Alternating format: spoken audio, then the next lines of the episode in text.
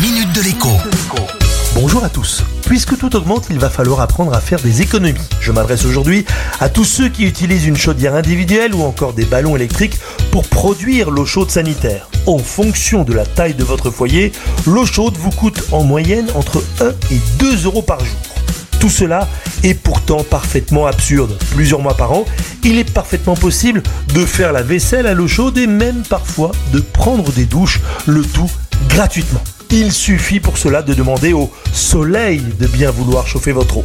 Le problème, c'est que le chauffe-eau solaire n'est pas à la mode en métropole, alors qu'on en trouve sur tous les toits tout autour de la Méditerranée et dans la France d'outre-mer. Ce n'est pas qu'une histoire d'ensoleillement et de température, mais aussi surtout de mauvaises habitudes. La France est en effet le pays du monde qui consomme le plus d'électricité pour se chauffer et pour chauffer son eau. Mais ça va changer.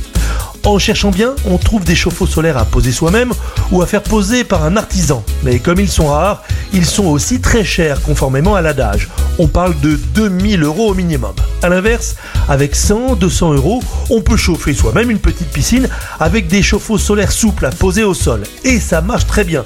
La douche solaire, un simple gros tuyau en plastique noir, est aussi très efficace au bord de la piscine.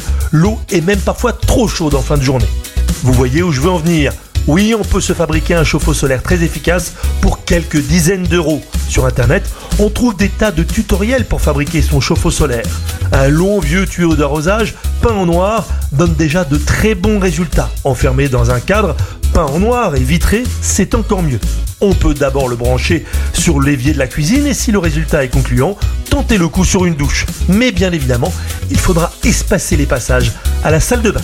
À demain La minute de avec Jean-Baptiste Giraud sur radioscoop.com et application mobile Radioscoop.